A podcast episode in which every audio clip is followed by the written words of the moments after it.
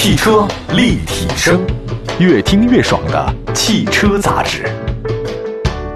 欢迎大家收听，这里是汽车立体声。各位好，我是董斌啊。我们又到了车市资讯精选的一个时间了。比较喜欢说这一段车市的资讯，因为我们今天还特别请到了资深的汽车评论员赵勇老师来给我们大家做点评。那我们来首先说第一件事呢，就是国务院常务会议确定了新能源汽车购置补贴和免税的政策呢是延长两年。嗯，这个是在三月三十一号，李克强总理召开了这个常务会议啊。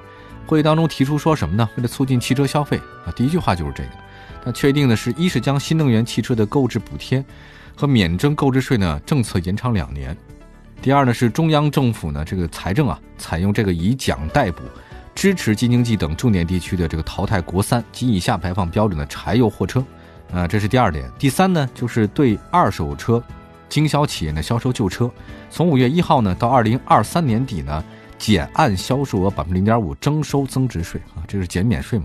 其实大家都知道，这个咱们中国的新能源汽车财政补贴呢是从什么时候开始起的？这个想不到已经十年的时间了哈。那么十年前他就提供了补贴，那么这个补贴呢正式发布之后，当然这十年之间呢有各种各样的调整。我们而且在几年前要说退坡退坡啊，财政这个扶你一马，但是后面你要路还要自己走，一直这么讲。但是没想到今年突然有这个疫情的发生啊，让整个汽车的这个行业呢是哀鸿遍野，啊，瑞幸咖啡呢这都不行了。所以呢，总的来讲。现在这个补贴呢，虽然要进入退坡期，但是现在还是不能这样退下去啊，因为确实很难。根据财政部二零一五年发布的新能源汽车补贴的阶梯退出安排呢，说计划呢，当时是一七年到一八年，新能源汽车补贴标准比二零一六年下降百分之二十，那么一九年到二零年呢，就这两年嘛，对吧？下降百分之四十，也就是二零二零年以后呢，补贴政策将会彻底退出。那么现在看起来的话，这个不太可能了啊，二零二二年才是能退出的。那么对于新能源这个退坡政策哈，我们之前呢也跟赵勇老师呢聊过好几次了啊，在节目当中就说过这个事儿。那么听听看赵勇老师是怎么来点评这件事情的啊？他也是新能源汽车方面的专家，来有请赵勇老师。董老师好，大家好。嗯，关于这个新能源汽车购置补贴和免税政策延长这个新的一个政策来说，我们觉得我们要积极去看它。为什么这么说？对于消费者来说，未来两年是真的是可以继续省钱的状态，因为我们知道购置税呢是百分之十，新能源车型如果不要购置税，至少可以省掉了一两万元。除此之外呢，它根据我们电池的密度，还有一个相应的补贴，也不会按照原有的计划，二零二零年就结束补贴。这样的话，我们今年买的车，明年买的车，跟我们二零一九年价格应该是趋同的，甚至会降价，因为我们知道。成本其实是在摊薄的一个状态，所以我未来买新能源车可能会比二零一九年更便宜，这是一个。那除了消费者受益，我们会发现还有谁受益？是新能源一些企业，尤其是造车新势力。为什么这么说？二零一九年和二零二零年第一季度，他们的销量是整体下滑的，资金链是比较紧张的，甚至出现了一些工资拖欠的情况。所以，如果我们政策延续，这些企业就会迎来两年的缓冲期。但是有受益的，也不排除会有一些企业会受到哑巴吃黄连的待遇。为什么这么讲？有些像外资的动力电池企业，LG 也好啊，三星也好，他们是在国内进行布局的。但是如果政策还继续延续，那么他们想分一杯羹的这个计划，可能要再多等上两年了。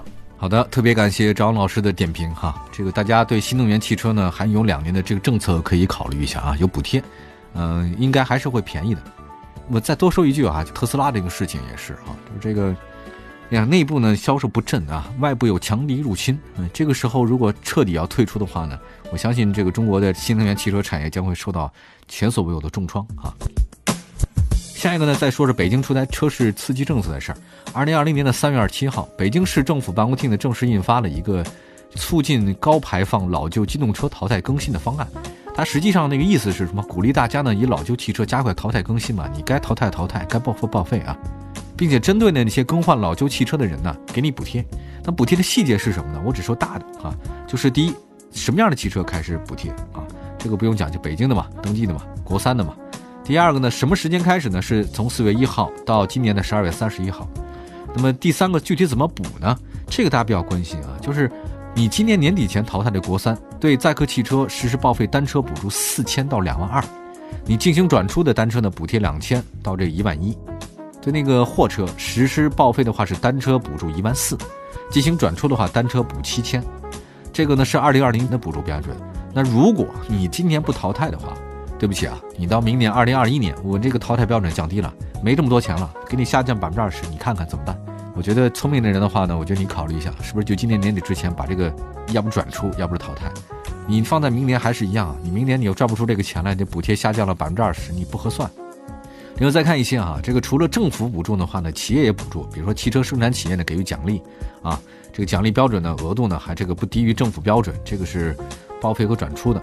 呃，另外还有一个时间限制，这个不大讲了。时间限制是各种各样的，它有一个节点啊。办理程序，这个大家自己去看啊。线上交易平台，呃，都有，大家可以网上去查一下，都没有任何问题。我看了一下这个相关的经济学家对这个政策的一个点评啊，他们说了一些很有趣的事儿。他说，北京这个政策呢，将促进至少三十万辆的新增销量。当然，这个是数据账面上的啊，销售额或者达到了五百个亿啊，这个刺激作用是不容忽视的。我觉得，当然，我觉得他是比较乐观。这是成联会的秘书长崔东树说的。我我在想一件事啊，这个账面是账面啊，数据是数据哈，到底它这个效果怎么样呢？我们还有待观察，毕竟是刚刚出台政策。我们有请赵勇老师对此事呢进行一些点评。来，有请赵勇。北京市这个刺激汽车消费的政策，我觉得还是值得点赞的，有点类似于国二。我们知道前几年有一个国二淘汰的一个补贴政策，从金额上我们来看啊，第二。他这次的补贴还强调了外迁的一些需求。外迁的话，我也给你相应的补贴，而不是强行的本地进行报废处理。再有，他没有强求你购买的新车型必须是新能源车型，这又是一个很灵活的，而不是强扭的让你去往新能源这条路是走。你可以买燃油车，对吧？你也可以去买这种新能源车型。而且它给你的二十个月的一个缓冲期，你慢慢去消化这些库存，慢慢慢去走这个报废流程，还是很人性化的。值得注意的是，北京市内国三的车辆大概是有三十万辆左右。那么，如果我们按这个两年时间消化的话，对于北京 GDP 的以及新车销量来说，都是有促进作用，而不是一个时间段猛增，而是均摊在两年里头。等真正两年过去之后，我们汽车消费逐渐逐渐的慢慢能够探底，然后趋稳，然后再回升的时候，这个时候就到了国四了。那么这个问题我们可以以后再讨论。呃，感谢张勇老师对于这个补贴政策的一个点评。那刚才说到了这个，我想起那个崔秘书长说，呃，成联会的秘书长嘛，崔东树他说这个刺激作用很强啊，三十万辆新增，销售额是五百个亿啊。我再随便举个例子来讲好了啊，最近我一直在看这个康熙的一些事情啊，看一些清史录、黄册，都看，很好玩。康熙一共是六次下江南，他最喜欢的地方呢是苏州。但是他那康熙跟他的这个这个孙子乾隆的不太一样，因为康熙真的是为了和宫啊，他是治黄河去，每次呢都是带着任务的。当然呢，也有一部分这个女真人要统战的一个想法。他到了这个太湖那一带的时候嘛，曾经有一个有人在喊冤递诉状啊，应该是吴县。然后呢，他那个收了状纸之后，问你为什么呢？这个人说哈，我们家呢这个是在太湖周边啊，嗯，因为那个太湖把我那个农田给淹了，淹了以后呢，我就不能再交税了嘛，我这没有收成啊，应该减免税额呀。你这个再收税是不对的。结果康熙就问旁边那个守备嘛，说这个哎，这个太湖面积多少？守备就说呢是五百平方公里。那他现在呢，他说现在是八百平方公里了，是因为那个太湖泛滥啊，这个有水，因为水患其实是非常之大的，不像现在啊。现在你要多少水，它也没多少水了。哎呀，康熙当时就扶着那个诉状纸嘛，长叹了一声，说：“哎呀，我又不到这个一线来，基层来啊，就是不知道这个具体情况，得实地考察，实地看。你这个五百和八百差了这么多，那当地老百姓的疾苦啊！你这三百多平方公里都被淹的农田啊，当然可能也没那么多啊。那你要这些人实际损失怎么办？你还在收税，这个实在不是人政。所以你这么想一件事啊，就是说上面的政策是政策，但具体实施来效果是怎样，不知道。”这个数据是怎样的话呢？有待观察，所以统计啊是太重要了啊。好，说多了，再说下一个比亚迪的这个事情啊。汽车立体声。三月二十九号，比亚迪呢宣布正式推出了刀片电池。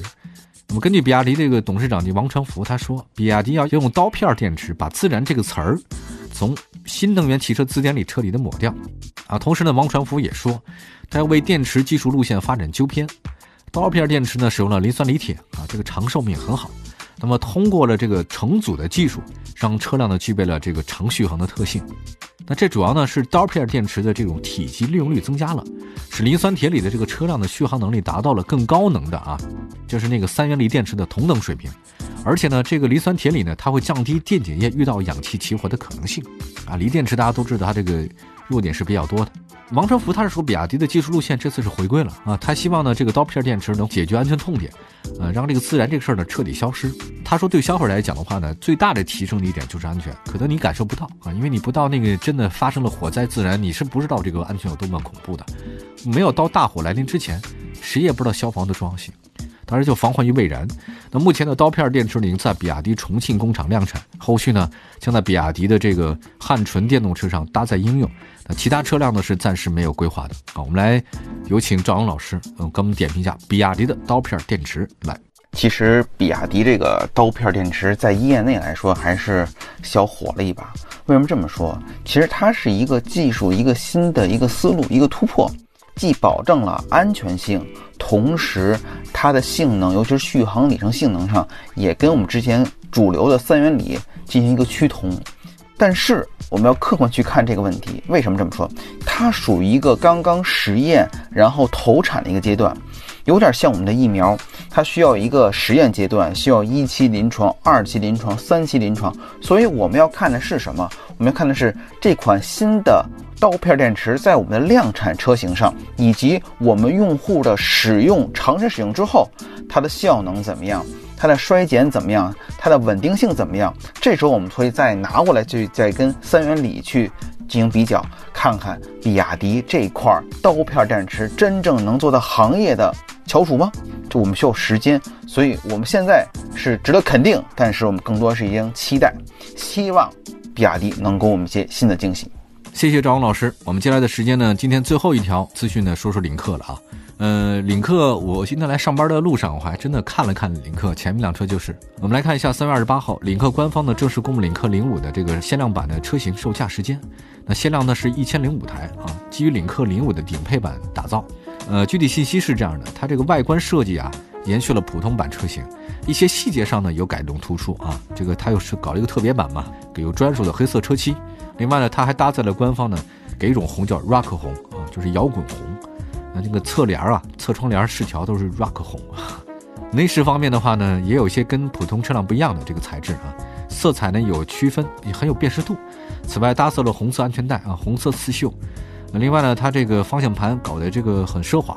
另外呢，还有这个车搭载了二十一项 ADAS 的智能辅助系统，还有包括什么抬头显示功能，这个算标配了。动力上呢，搭载了 Drive E 这个 2.0TD 的高功率发动机，传动是八速手自一体，呃，还搭载了博格华纳第五代智能四驱的一个系统啊。这个是领克零五的时间限量版，售价二十三万五千八左右。好，我们这个车型的话呢，有请张老师点评。可以看到，领克家族真的是越来越壮大了。之前玩了个性化，现在又玩限量化，包括我们看到了高性能的零三加。哎，这种这种属于那速度与激情的感觉。这次呢，零五时间限量版呢，怎么说呢？只我觉得可以吸引一部分消费者的目光。他就是想这个车我就有个性，个性的同时再个性，专属性更强一点。对于丰富产品矩阵来说，这是个好办法。但是我不认为它能提升整体的领克零五的一个销量。这个大家能理解吧？因为这整个是一个，毕竟是一个小众的一个群体，只是让小众的群体更需要有一些存在感。更加有这种归属感，所以领克这种操作，这种限量版推出是针对这些人群的。但是更广大人群，我觉得还是像 BBA 也好啊，还是我们熟悉的这些品牌说，还是这种大众化的，先是第一步，然后再进行后期的改装，这是第二步，然后不行再买一种客户定制版啊，这种我觉得是一个营销的一个思路。那张勇老师点评之后呢，本期节目呢就该告一段落了，非常感谢大家的收听。呃，祝福所有的朋友们过得愉快，我们下次节目再见。感谢张勇老师，感谢所有的朋友，拜拜。